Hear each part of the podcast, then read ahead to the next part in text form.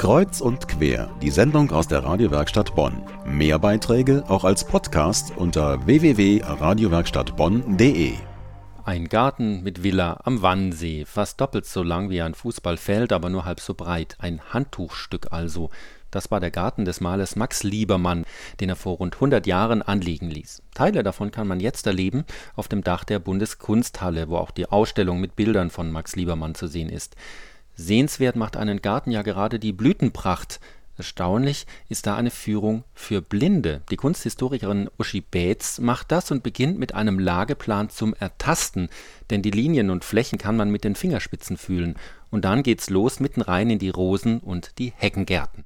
Sie haben auch hier wieder in den Ecken Blumenbeete und in der Mitte eine ovale Rasenfläche. Ich glaube, Sie riechen es auch. Hier hat man vor kurzem Rasen gemäht und zwar ein bisschen unsauber. Da liegt noch ganz viel so trockener Rasen jetzt oben drauf. Und im Zentrum haben sie ein Blumenbeet. Und aufgrund von Bildern von Liebermann haben wir das Ganze in Blau-Weiß gestaltet. Das heißt, es gibt in der Ausstellung auch eine Darstellung dieses Rondellgartens und da blühen hier blaue und weiße Blumen. Nur ich kann Ihnen nicht sagen, welche. Und da gehen wir jetzt mal so nach und nach ran. Ich pflück Ihnen immer was und dann können Sie mal riechen, mal tasten, ja, das so ein bisschen sich erarbeiten. Das ist tatsächlich Arbeit, sich ohne sehen zu können einen Eindruck zu verschaffen. Und so umarmen die Teilnehmer die Hainbuchenhecken, sie strecken sich nach den Linden, nehmen die schweren Rosenblüten in die Hand und riechen an allem, was sie von der Führerin in die Hand gelegt bekommen. Verbenen werden auch als Eisenkraut bezeichnet. Und das hier ist hohes Eisenkraut. Das wächst mir oh, bis in Brusthöhe. Und die haben einen relativ ähm, stabilen Zweig. Ja, so ein bisschen holzig, also stehen richtig gut. Also nicht so eine Pflanze, die ständig umkippt, hat man ja auch. Ne? Und das Blattwerk ist unten und oben an den äh, kleinen Zweigen sozusagen sitzen die Blüten. Das sind wieder viele kleine, die zu einer Dolde zusammenführen.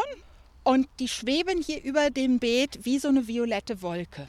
Also wenn man von weitem schaut, dann sieht man die ganzen kleinen Zweiglein gar nicht so richtig und hat das Gefühl, die Blüten, die stehen einfach da so über allem drüber. Das sind starke Bilder, die die Führerin da mit Worten malt und so ein bisschen macht sie auch Radio. Sie hat kein Bild, das sie zeigen kann, aber Worte, mit denen sie beschreiben kann. Und das zu können, das hat sie sich nach und nach erarbeitet. Uschi Beetz. Ich habe einfach mit den Gästen gelernt, weil die mich auf Dinge aufmerksam gemacht haben, die für sie wichtig waren als Information und die ich anfangs überhaupt nicht für wichtig erachtet habe. Das heißt, ich habe angefangen, anders zu schauen und Sachen anders zu beschreiben, um möglichst die komplette Bandbreite aufzubieten, sodass in, ja, ich, ich stelle mir das immer so vor, dass in den Köpfen der Zuhörer Bilder entstehen. Also ich baue das Bild sozusagen zusammen mit meinen ganzen Informationen.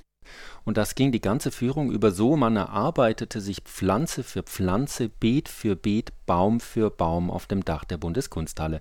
Und das hat funktioniert, denn die Besucher waren begeistert. Eine von ihnen, Rosemarie Schmitz. Zum einen fand ich also diesen Plan am Anfang super, dass man äh, taktil eine Vorstellung hat, ne? so eine Draufsicht, wie das hier alles ist. Und dann auch, ähm, dass man diese Blüten äh, und die ganzen Sachen und die Blätter mal ertasten konnte, die Farbbeschreibung dazu, dass man sich das Bild zusammenfügen kann. Ne? Ich habe ja früher mal gesehen, kann also mit den Farben was anfangen. Ne? Zu den Farben kommt aber ja auch noch viel hinzu, was dann im Kopf ein Bild ergibt, wenn man sich eben mit allen Sinnen bis aufs Auge durch den Garten hindurch fühlt, hindurch tastet und riecht. Teilnehmer Hartmut Streuf. Das Bild, äh, das sich im Kopf formt, ist ja zusammengesetzt aus all den Eindrücken, die man hat. Also nicht nur aus den Beschreibungen, sondern die Beschreibungen mit den Düften, mit den Geräuschen, mit dem, was man anfasst und fühlt, bis hin zu den Gerüchen von Erde oder Bäumen, die ja unterschiedlich riechen. Also das ist schon eine ziemlich gute Mischung von allem, die dann das Gesamtbild formt. Eine Tastführung durch den Liebermann-Garten. Lehrreich, unterhaltsam, entspannend und, ja, man kann auch sagen, für alle bunt.